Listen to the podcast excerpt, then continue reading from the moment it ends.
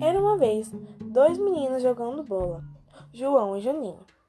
Mas Juninho acabou chutando tão alto que parou na janela de Dona Rita.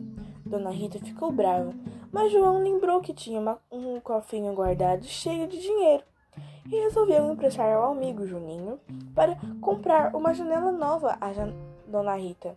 Então, os dois ficaram felizes.